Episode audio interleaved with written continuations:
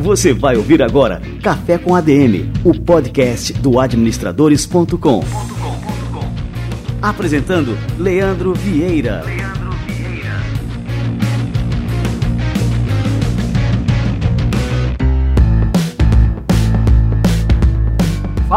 Galera, está no ar mais um Café com a DM, a sua dose de cafeína nos negócios. E por falar em cafeína, o nosso episódio número 115 está extra forte. Daqui a pouquinho a gente vai receber o primo rico, Thiago Negro. Esse cara é uma fera, você vai aprender com ele os segredos de investimento, segredos da abundância financeira, como gastar bem, como gastar melhor e como fazer de 2019 o ano da sua virada financeira. Gostou? Calma que ainda tem mais. Uma nova promoção exclusiva aqui do Café com ADM. Você vai concorrer a um exemplar autografado do novo livro do Thiago Negro, do mil ao milhão, sem cortar o cafezinho.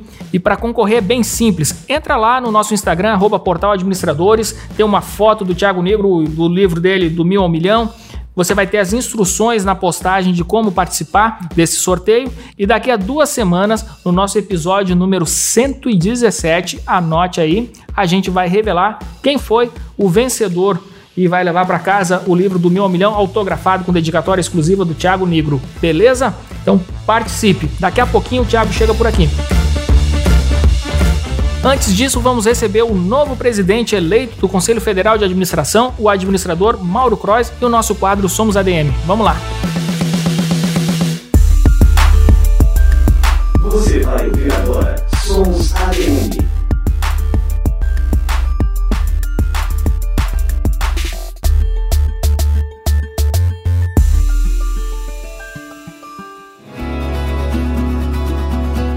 Tem uma longa estrada a se percorrer até o início de 2021, presidente. Nesse período, o que, é que os profissionais de administração podem esperar da sua gestão à frente da autarquia? Bom, muita dedicação, muito empenho, muito compartilhamento e muita tranquilidade no sentido de nós perseguirmos cada vez mais a valorização da nossa profissão. Nós somos uma comunidade expressiva, na ordem de 400 mil profissionais no Brasil, mas poderíamos ser praticamente quase 4 milhões, porque já temos aí quase 4 milhões de profissionais formados em todas as categorias que nós registramos, bacharéis, campos conexos, mestres-doutores, técnicos e tecnólogos. Ou seja, nós temos 10% apenas registrados no sistema e 90% orbitam e ainda não estão no sistema. Portanto, nós temos aí um, uma condição muito objetiva e efetiva e expressiva de aumentar a nossa comunidade de profissionais de administração. E esse é o primeiro grande objetivo, de fato, de nós encorparmos a nossa comunidade, fortalecer a nossa comunidade, torná-la socialmente cada vez mais visível e útil para o Brasil e para a sociedade brasileira. Você ouviu Somos.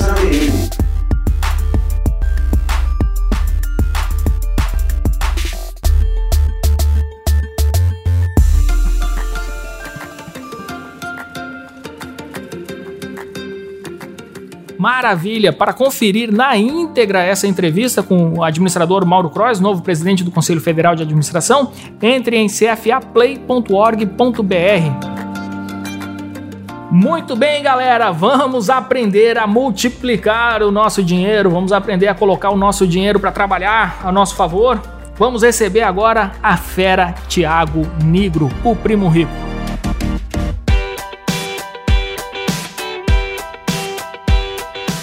E antes de anunciar o nosso entrevistado, eu vou contar aqui uma historinha. Essa história de fundo para você saber pelos perrengues que ele já passou e por que, que ele virou esse cara que ele é hoje.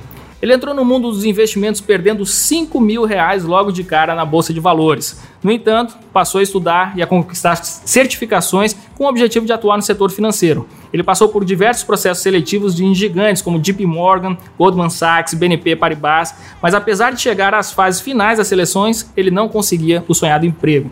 Foi quando ele recebeu um convite para atuar como assessor de investimentos sem salário fixo. Em pouco tempo, ele abriu sua própria firma de investimentos, a M Nigro Investimentos, que hoje tem mais de 400 milhões em custódias e 5 mil clientes ele decidiu vender sua participação aos demais sócios e passou a se dedicar exclusivamente ao canal O Primo Rico no YouTube, que hoje tem mais de 1 milhão e 700 mil inscritos, onde ele dá dicas de educação financeira e investimentos.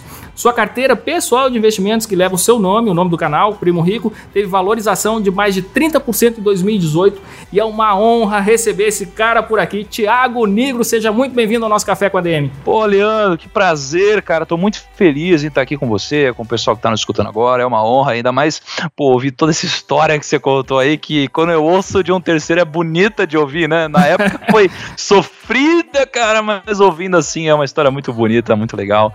Espero que eu possa compartilhar muito aprendizado hoje, Leandro. Que legal. Eu, eu comecei contando um pouquinho dessa história e eu queria saber de você, Tiago. Como é que foi, assim, a, a, tua entrada realmente no mundo dos investimentos, levando esse baque? Muita gente, é, quando começa a se interessar pela bolsa, é, normalmente tem esse revés logo na saída, né? O cara já começa perdendo. Isso aconteceu comigo também. E só que assim, a reação natural de muitas pessoas é dizer, porra, isso aí tá vendo? Ó, todo mundo me avisou que era arriscado, não devia ter entrado e o cara acaba tirando o time de campo. Você fez o contrário, você resolveu aprender mais sobre isso aí. Conta pra gente aí como é que foi assim o teu começo nesse mercado. As pessoas, elas uh, geralmente elas começam a querer investir em ações porque o mercado subiu muito, né? Ou porque alguém ganhou muita grana, é, ou porque dá para ficar rico, ou porque viram algum filme, como foi o meu caso, né? Eu sempre assisti muito aquele filme de mercado financeiro e eu via aqueles caras ganhando dinheiro e falava, cara, eu quero ficar rico assim também, né? É fácil, né? É só você ir lá investir que você multiplica qualquer dinheiro por alguns milhões. É, então eu entrei de uma forma muito gananciosa, né? E, e aqui já entra um grande aprendizado, que ganância, medo e impaciência eles geram prejuízo. Mas enfim, é, eu entrei de forma gananciosa no mercado, eu achei que ia ficar muito rico, multimilionário, e o que meus pais demoraram 18 anos para juntar, que eram 5 mil reais que eles deram na minha mão, eu demorei uma semana para perder, né? Então, cara, eu quebrei uma semana na bolsa de valores. Claramente eu não sabia o que eu estava fazendo. Então, o problema não era a bolsa de valores, o problema era eu. Era exatamente eu, né? O problema não era a moto que eu tinha, era o motorista. Então, cara, eu, eu errei. É, e aqui entrou um outro grande aprendizado. É o aprendizado da humildade intelectual. De que, cara, o fracasso está entre você e o sucesso, não é uma ponta oposta do sucesso. Então eu parei, né, eu comecei a estudar, eu passei um longo período estudando é, e tirei várias certificações no mercado financeiro. E aí eu falei, porra, quer saber? Eu entendi onde eu errei. E aí eu comecei a entender um pouquinho mais sobre o mercado, comecei a ajudar outras pessoas a investirem, né? Comecei a ajudar familiares, pais de amigos e comecei com o tempo a virar referência dentro do meu mundinho ali, que não tinha nada a ver com o mundo que eu vivo hoje no Primo Rico. É, com o tempo eu entendi que eu precisava ter uma corretora, eu precisava fazer parte de uma corretora, né, para que eu pudesse ser remunerado em cima dessa carteira de investimentos que eu ajudava, né? E aí eu fui atrás de me, me juntar a uma corretora. E o processo foi muito doloroso, porque quem queria contratar um moleque de 18, 19 anos, sem experiência prévia nenhuma e que o único grande feito na vida tinha sido perder todo o dinheiro que os pais deram, né, para esse menino. Então eu comecei a fazer entrevista em todos os bancos que você pode imaginar, né, cara, Morgan Stanley, Merrill Lynch, Goldman Sachs e tal, BBA. E, e, e foi um período muito duro para mim, porque eu não ganhava dinheiro, eu não era incentivado pelas pessoas, pelo contrário, as pessoas é, tiravam onda de mim, né, porque estavam é, estagiando, ganhando dinheiro, eu não ganhava, eu queria empreender. É, eu, eu lembro até que eu fui relativamente humilhado em uma das entrevistas que eu fiz, é, mas enfim, uma corretora me deu uma grande oportunidade, que na época me parecia uma pequena oportunidade, mas hoje eu olho para trás e falo, cara, que oportunidade legal que eu ganhei. É, então eu entrei nessa corretora, comecei a trabalhar, e aí a minha história começou, Leandro. Começou daí, né? E aí eu tinha 19 anos e as coisas começaram lentamente a acontecer, foram pegando tração mais para frente. Mas foi aí que eu entrei no mercado financeiro de fato. Cara, você começou muito cedo, com 19 anos, então você já estava dentro aí da corretora, já atuando profissionalmente. Exatamente, eu estava atuando profissionalmente, só que era profissionalmente, mas muito longe do profissional que eu sou hoje, assim. É porque eu fui aprendendo na prática, né? Eu acho, inclusive, hoje que na prática a teoria é outra, e quando a gente aprende a teoria, a gente é, deixa a desejar muitas vezes no mundo profissional. Então, o custo de você aprender na prática é você fazer muita cagada, muita burrada, mas você avança muito mais rápido. É, e foi o que aconteceu comigo, né? Eu, quando comecei, o meu salário médio, entre aspas, né? Porque não existia um salário né, na, na, profissão que eu optei por seguir. Era uma profissão comissionada em que quanto maior a carteira de clientes eu tivesse, quanto maior o patrimônio investido dessas pessoas junto comigo, maior é que eu ganhava, né? Eu ganhava uma espécie de um percentual ali. E eu comecei ganhando 236 reais por mês, sabe? E isso daí não é dinheiro, não dá para viver hoje, nem minimamente. Só que essa história, ela começou daí, ela tem que começar de algum lugar. E ao longo de sete anos, eu foquei em desenvolver a minha carteira de clientes, né? E com o tempo eu fui enfrentando vários problemas, né? Então, pô, se você quer crescer, você precisa gerar escala. Se você quer escala, você precisa ter pro processos. Se você quer ter processos, você precisa ter pessoas. Se você quer ter pessoas, precisa contratar corretamente. Então, se você quer ter muitas pessoas, você precisa ter uma estrutura sua, uma estrutura que possa implementar a sua cultura. Então, com o tempo, né, em sete anos, eu fui de uma estrutura que era só eu, né? E eu tinha uma carteira de nada para uma estrutura de mais de 40. É, não são funcionários, mas são mais de 40 pessoas na minha equipe, né? Gerenciando mais de 5 mil investidores, né? Então eu vendi esse negócio, eu vendi essa participação que eu tinha, que era de era majoritária no escritório, aos meus 26 anos. E com os meus 26 anos eu atingi minha independência financeira, né? E aí desse momento para frente foi uh, o momento em que me deu um estalo na cabeça e eu falei, cara, agora eu posso ser de fato quem eu sou. E não é que eu não era antes, é que eu nunca tinha parado para refletir. Né? E eu nunca tive essa liberdade de falar, cara, agora eu posso fazer o que eu quero, não o que eu preciso. E esse é um momento muito legal de reflexão na cabeça do empreendedor ou do profissional bem-sucedido, né, Leandro?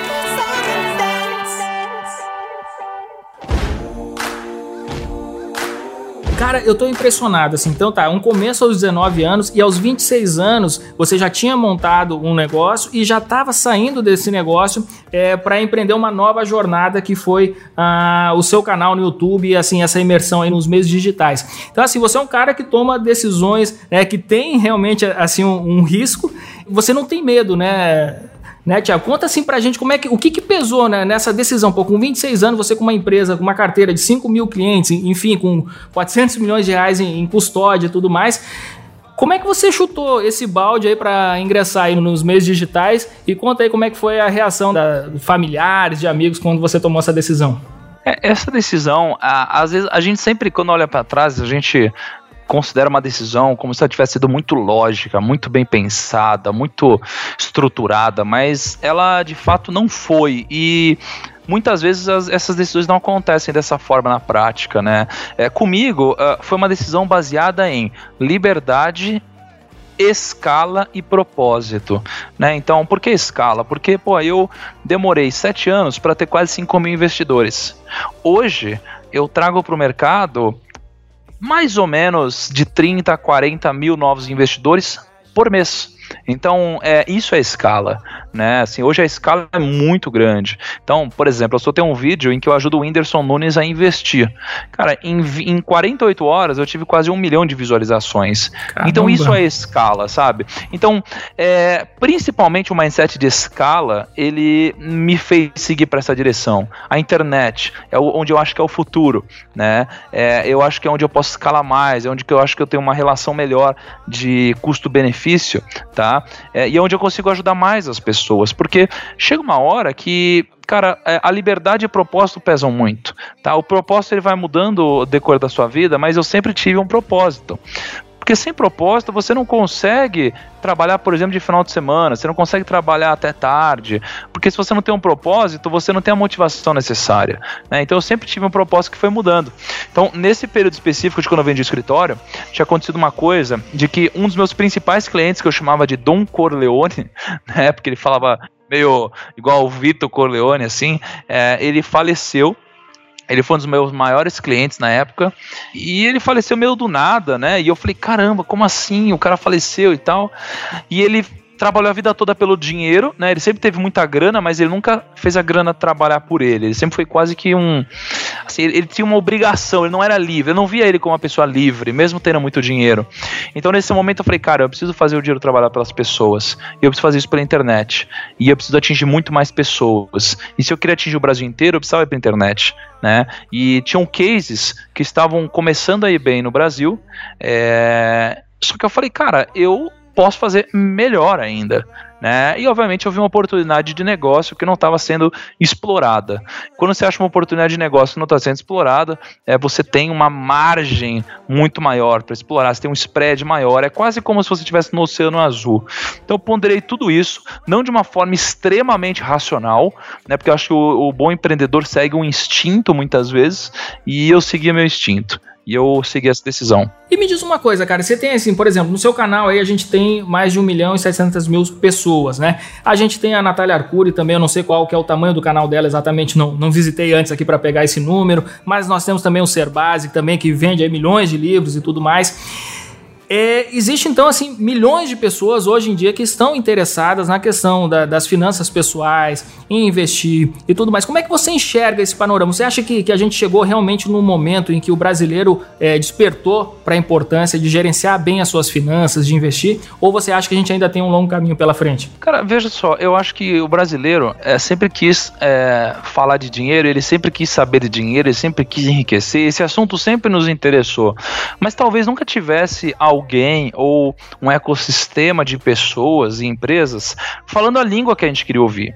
Porque se você for falar de finanças há uns três anos atrás, talvez, cara, era muito chato falar, pesquisar sobre esse assunto. Só pesquisava quem de fato queria muito saber, quem era muito motivado para ter algum resultado, mas o público em geral não tinha essa motivação. Então, quando o ecossistema começou a falar essa língua de sair do terno, da gravata, para falar de bermuda, moletom, né? Eu sou o cara do moletom, né? Eu tenho um uniforme, eu só uso moletom e camisa básica. Então, quando a gente veio para a linguagem básica do povo, é, a gente começou não a despertar isso no brasileiro, mas a gente começou a canalizar esse interesse do brasileiro que sempre existiu, né? A gente enfren enfrentou e enfrenta muito preconceito ainda, que é o hoje falar de dinheiro é um tabu maior que falar de sexo no Brasil, por exemplo, tá? Pesquisas indicam isso. É, mas eu acho que existe um longo caminho. Porque se a gente for comparar com os Estados Unidos, por exemplo, é, lá a gente tem mais de 90% da população que investe fora de banco. Aqui no Brasil você tem mais de 90% da população que investe em banco. E o banco não é uma estrutura muito amigável em termos de taxas e rendimentos. Né? Acontece exatamente o inverso. Então existe uma jornada gigantesca ainda no Brasil, e principalmente porque a defasagem cultural que a gente tem é muito grande. A gente nasce aqui sabendo que tem que investir na poupança. Nos Estados Unidos a gente nasce sabendo que tem que investir em ações. E cara, a poupança não é boa, né? A poupança não tem um rendimento interessante. Então acho que eu estou fazendo parte desse movimento.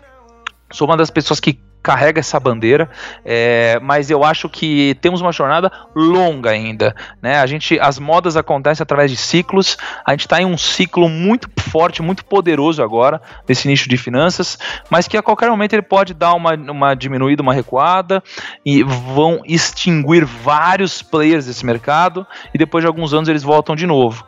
Mas os ciclos eles acontecem é, dessa forma. Então acho que temos uma jornada longa ainda para conseguir é, pegar não a pessoa que é de uma classe média alta, mas a pessoa que está realmente lá na favela ou uma pessoa que ganha muito pouco dinheiro.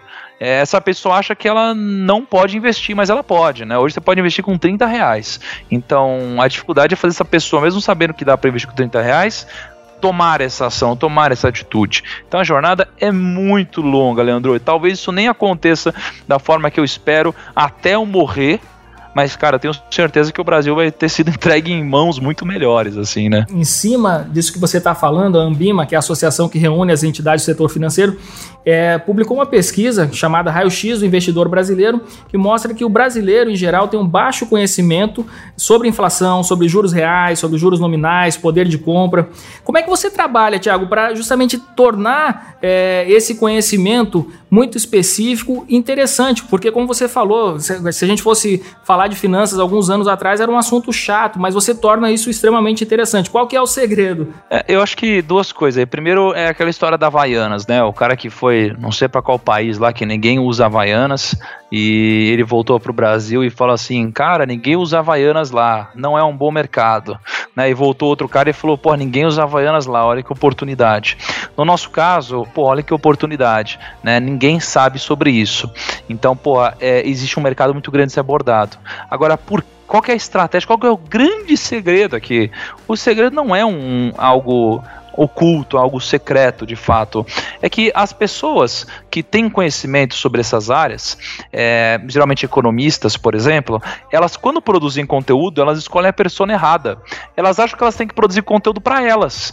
Então, ah, eu entendo muito sobre CDI. Cara, eu vou explicar sobre CDI e eu fico pensando assim: ah, não, isso daqui é muito simples, isso daqui é muito óbvio. Só que eu tô falando para persona que entende o tanto quanto eu. Eu preciso descer vários degraus, porque eu estou falando para a pessoa comum. Então, o grande segredo aqui para falar de inflação, CDI, taxa de juros, etc., é você falar para a pessoa normal, a pessoa que não tem isso no dia a dia como algo relevante, é, e não falar para um economista que domina isso, porque aí o passo é outro. E quando eu entrei no mercado é, de internet falando sobre finanças, uh, as pessoas até então falavam só para profissionais todos os conteúdos de finanças que tinham eram focados em economistas e profissionais. É, não que as pessoas sabiam que isso estava acontecendo, mas isso acontecia, porque elas tinham um grau de exigência que, como elas tinham muito conhecimento, elas achavam que elas tinham que passar muito conhecimento. Era o ramo da autoridade. Né? Então. As pessoas entendem que na internet hoje é, o negócio não é parecer que você é superior ao seu público, é você se colocar de igual para igual para que exista uma identificação. Quando a gente começou a focar em identificação no primo, a gente começou a crescer de forma exponencial e transformar o brasileiro, né? E eu gosto muito do nome, Primo Rico, cara, eu acho fantástico. De onde é que veio essa sacada aí? Cara, pô, eu acho que eu nunca fui um cara muito bom de nome assim, mas é, tem uma expressão que eu já tinha ouvido falar, é, que todo mundo tem um primo rico na família, né? Verdade. E se você não tem um primo rico na sua família é porque é você.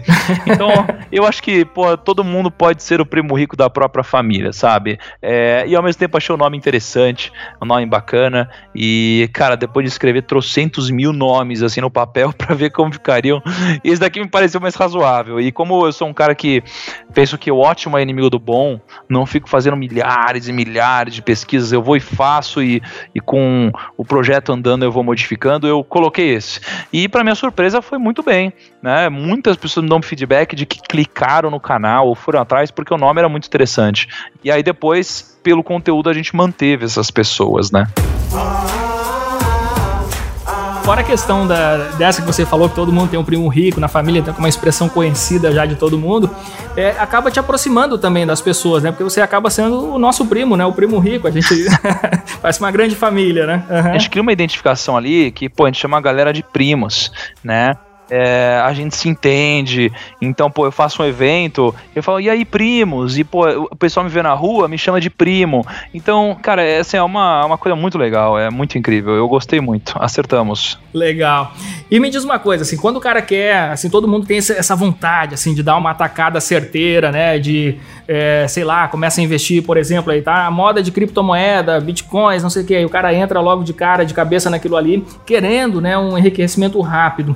E isso aí acaba muitas vezes comprometendo, justamente a pessoa entra porque está todo mundo fazendo, né? E aí não, não vê os riscos daquilo ali, não estuda aquele negócio a fundo.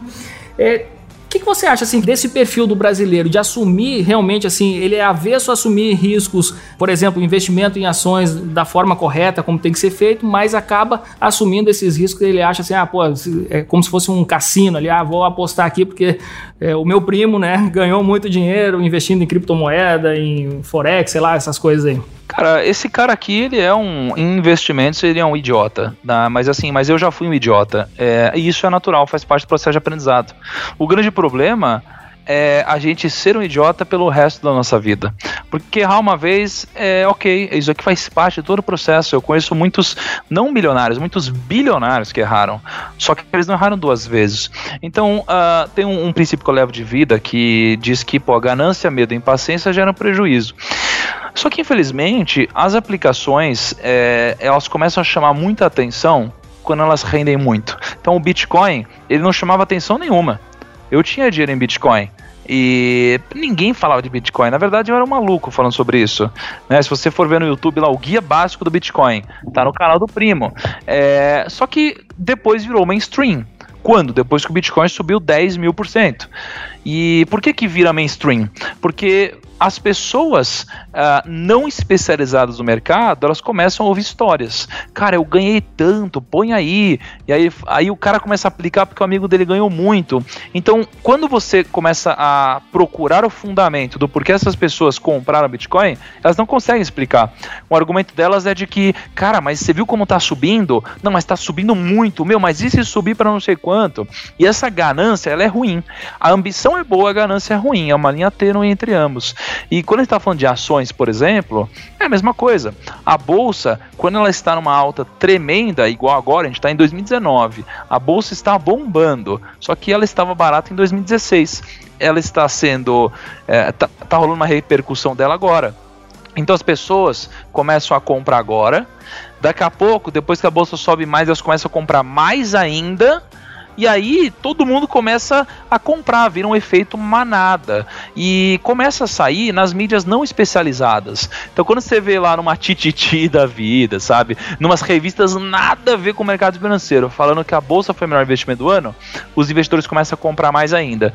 E esse é o momento que eu sei que eu tenho que sair da bolsa. Tá? Porque aí vai acontecer a mesma coisa de sempre. As pessoas vão comprar as ações caras Aí depois tem sempre uma crise, porque os ciclos funcionam assim. As ações vão cair pra caramba, elas vão ficar baratas, mas o sentimento vai ser o sentimento de medo. E com o sentimento de medo, o que, que acontece? As pessoas vendem os seus ativos e vendem muito barato. Só que elas vendem para quem? Para mim, que estou tranquilo, que estou comprando o valor e não o preço e estou emocionalmente estável, né? Então, esse é o ciclo, é sempre assim que acontece. Essas pessoas perdem a maioria das vezes e elas saem falando mal da aplicação, de que bolsa é arriscado, de que bolsa é ruim, enquanto que não, não é bem assim que funciona, né? Então a gente precisa quebrar esse ciclo, né? Eu quebrei já assim no começo da minha carreira, mas eu aprendi. Nunca mais isso aconteceu e espero que nunca mais aconteça, né? Ô, Thiago, me diz uma coisa, interessante isso que você está falando, é que você demonstra que você é um cara muito ligado nos fundamentos, né? E os fundamentos, eles são clássicos. E, e é isso que eu estou dizendo aqui, né? Essa questão do brasileiro de querer enriquecer rápido, ele ignora muitas vezes esses fundamentos, né? Que são, é, acho que é a base para qualquer pessoa começar a investir. Quando você fala que está comprando valor e não preço, isso é um fundamento que você está ali vinculado aí à tua filosofia de investimentos. Eu já notei aqui pelo alguns vídeos que você posta, algumas postagens ali no, no Instagram, Instagram, que você segue muito a questão da análise fundamentalista ali para investir. Conta um pouquinho para a gente dessa tua estratégia, principalmente assim focada em dividendos, e qual que é a importância disso e por que, que as pessoas é, devem seguir também esse tipo de, é, de filosofia ao investir. Vamos lá, a gente tem duas grandes vertentes no mercado de análise. A gente tem uma análise mais técnica, mais é, estatística, mais rápida de compra e venda, que muitas pessoas acabam chamando isso de trading. E você tem uma, uma filosofia de investimento de longo prazo, de você virar sócio de bons negócios e receber lucros sobre isso, dividendos e reaplicar no business, que é análise fundamentalista. Eu já estive dos dois lados. Né? Durante muitos anos eu fui trader e eu ganhei dinheiro, só que uh, eu entendi que quando você é um trader, você se expõe muito ao risco da ruína. O risco da ruína é o risco que pode te tirar do jogo. Por exemplo, tem uma operação que as pessoas utilizam que é chamada de stop loss. Ou seja, eu compro uma ação né? E se essa ação cair, sei lá, 3%, eu aciono um stop loss em que eu vou vender meu ativo automaticamente, tá? Só que isso daqui não é possível de ser feito quando acontece uma torre gêmeas, por exemplo, que cara, em poucos segundos a bolsa cai 10%. Não dá tempo de você sair da operação. Isso é o risco da ruína, é o risco que pode te tirar do jogo. Então, como a gente está falando é, de algo que eu não posso controlar, e de novo, a probabilidade é baixa de que isso aconteça, mas a possibilidade existe, e ao longo prazo ela deve acontecer algumas vezes na sua vida, eu opto por comprar bons negócios. Eu utilizo análise fundamentalista. Então, quando eu compro uma ação, é, eu penso em investir e não especular. E o investir tem a ver com eu virar sócio de uma empresa.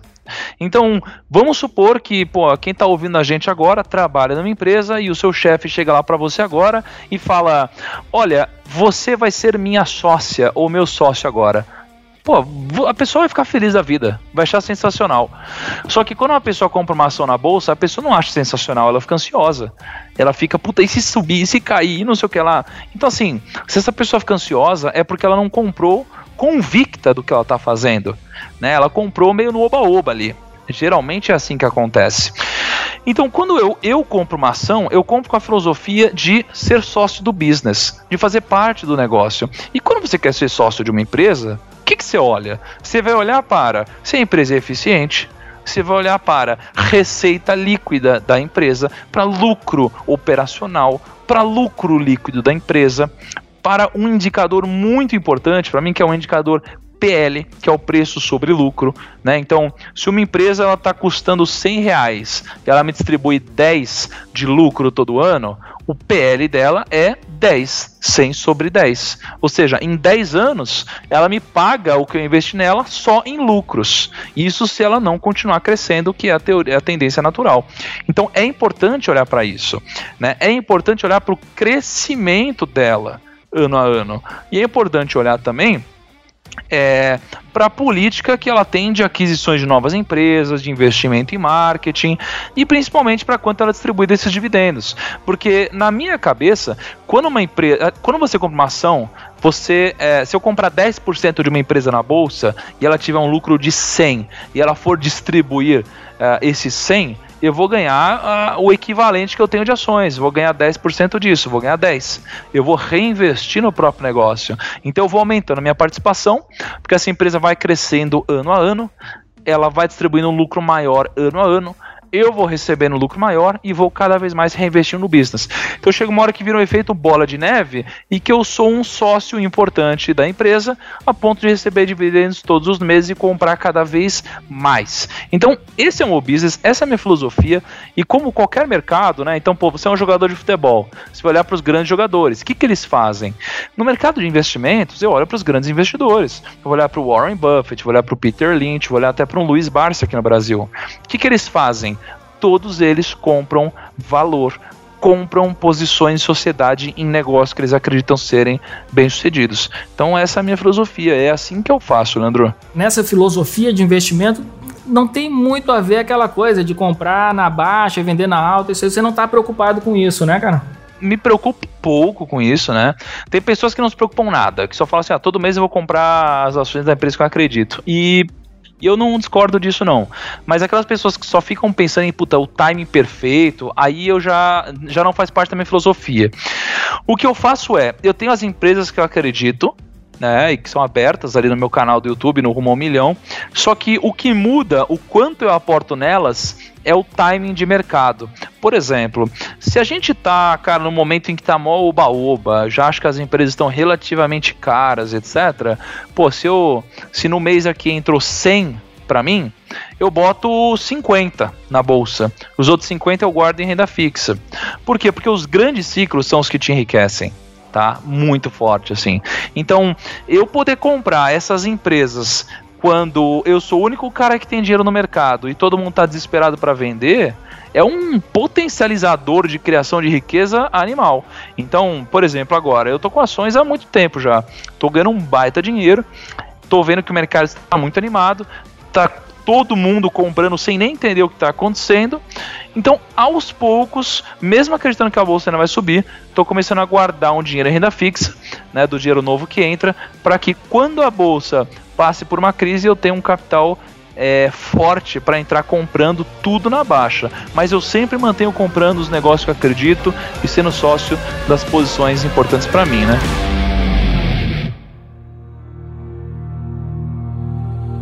Livro da semana.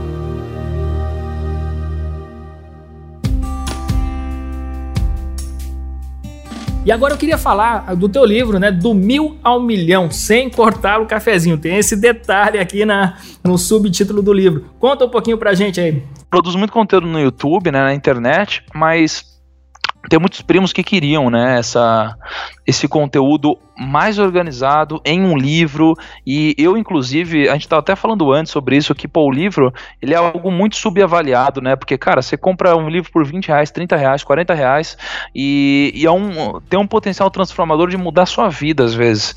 Então é, pô, o livro é muito barato né? Então para quem aprecia esse tipo de coisa o livro é muito importante. Então eu consolidei né cara assim toda a minha vida no mercado financeiro todos os trocentos milhões de livros que eu já li mais de trilhões de dúvidas também que eu já tive é, relacionados ao mercado, em um único livro, que é o Do Mil ao Milhão, sem cortar o cafezinho, né? E hoje ele está disponível em cara, todas as principais livrarias do Brasil, assim, tem na Saraiva, tem na Amazon, Cultura, Leitura. Foi de brilhar os meus olhos, porque foi um sonho sendo realizado também, né? É, porque quando eu escrevi o livro, cara, eram momentos muito profundos, sabe? Era eu comigo mesmo, refletindo sobre minha filosofia e, e me fez aprender muito também, me fez organizar a minha filosofia. Então foi algo que me fez evoluir muito e os primos hoje podem pô, capturar tudo que eu vivi até hoje em poucas horas de leitura. É, assim, é, é, algo, é um investimento que não tem preço. É um investimento que se paga em várias e milhares e milhares de vezes. Então, é, é muito importante para mim, acho que para quem lê também. Que legal. Agora me diz uma coisa, esse subtítulo sem cortar o cafezinho, conta aí pra gente aí é, o que, que você quis falar com isso aí, Thiago. Ao longo da minha jornada como educador financeiro e investidor, eu vejo muitos educadores financeiros falando que Pô, o grande segredo é cortar seus gastos, né, cara? Corta todos os seus gastos. Pô, para de gastar em coisas necessárias e etc. E até que tudo bem, até aí vai. Mas certas coisas não são tão desnecessárias assim, né? Porque a pessoa fala assim: ah, se você cortar tantos cafezinhos por mês, investir tudo isso, é, no futuro você tem um milhão. Cara, beleza, mas você não pode cortar tudo que te dá prazer também porque senão você acaba fazendo tudo com muito menos motivação e tendo muito menos resultado. A gente precisa economizar de fato, não nos gastos pequeninos, mas sim nos gastos de alto impacto.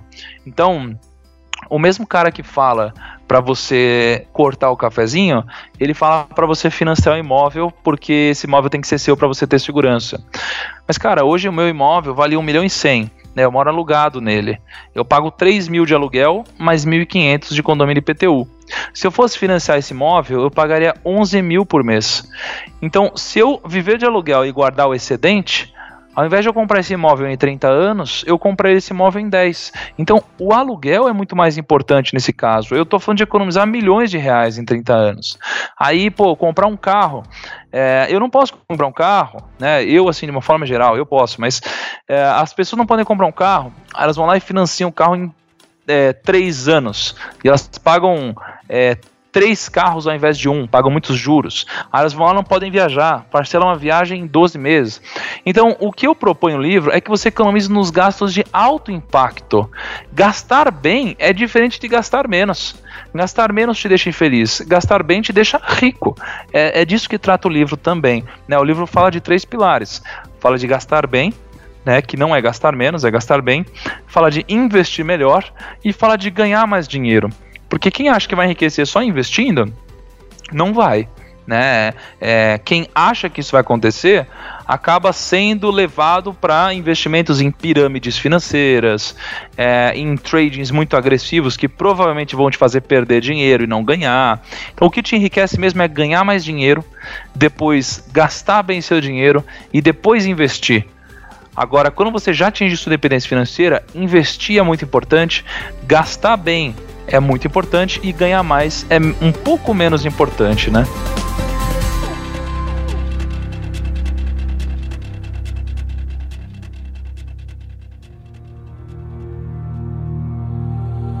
Livro da Semana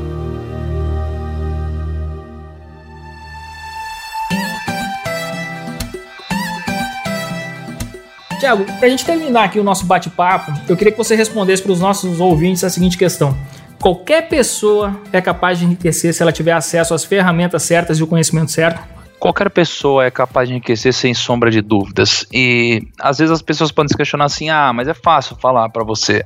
E para mim que tô assim, e para mim que não sei o que lá, e eu que não tenho dinheiro, e eu que moro na favela, e eu que não sei o que lá, e tô desempregado". Cara, assim, é, é mais difícil, não adianta, eu não sou hipócrita, é muito mais difícil para algumas pessoas, porque a defasagem cultural e educacional ela atrapalha mesmo. Mas por mais que ela influencie o seu resultado, ela não determina o seu resultado. Então, você não controla onde você nasceu, mas você controla onde você quer chegar. Vai ter gente que vai ter que se esforçar mais e vai ter gente que vai ter que se esforçar menos. Mas todos têm a possibilidade de enriquecer.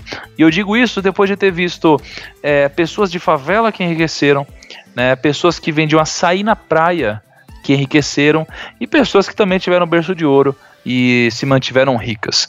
Todas as pessoas podem enriquecer, mas é muito mais cômodo ficar reclamando dos outros e achar que existe nobreza na pobreza. E não existe nobreza na pobreza, tá? Ser rico é muito melhor. Ter liberdade é muito melhor.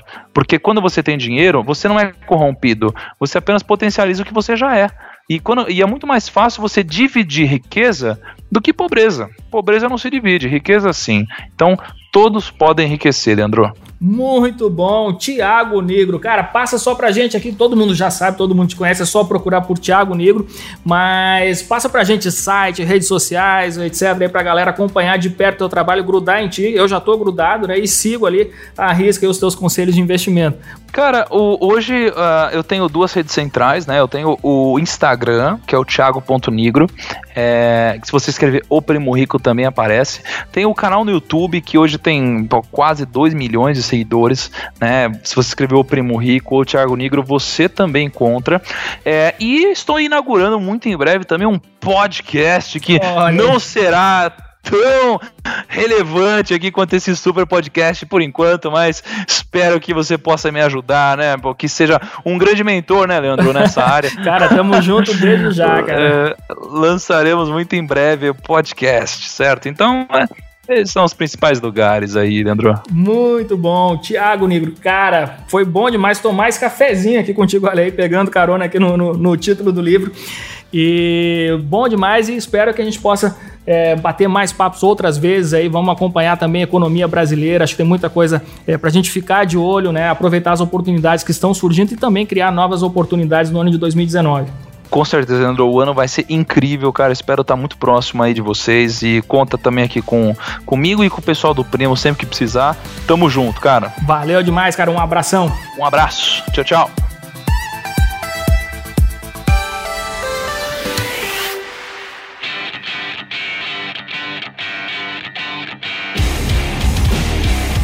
Eu falei para vocês no começo deste episódio que a cafeína hoje estava extra forte.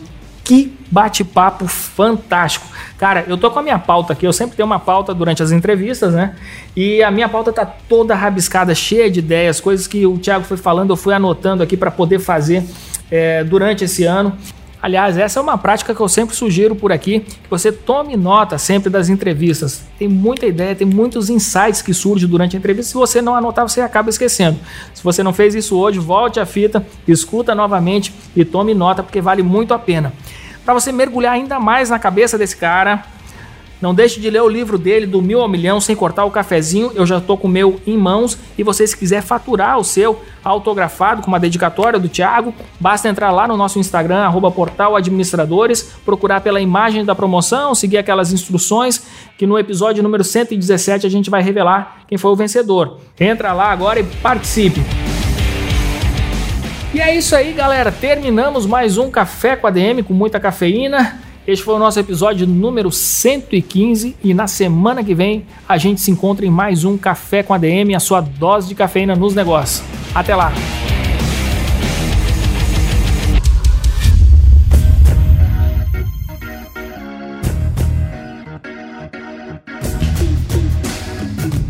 Você ouviu Café com ADM, o podcast do administradores.com.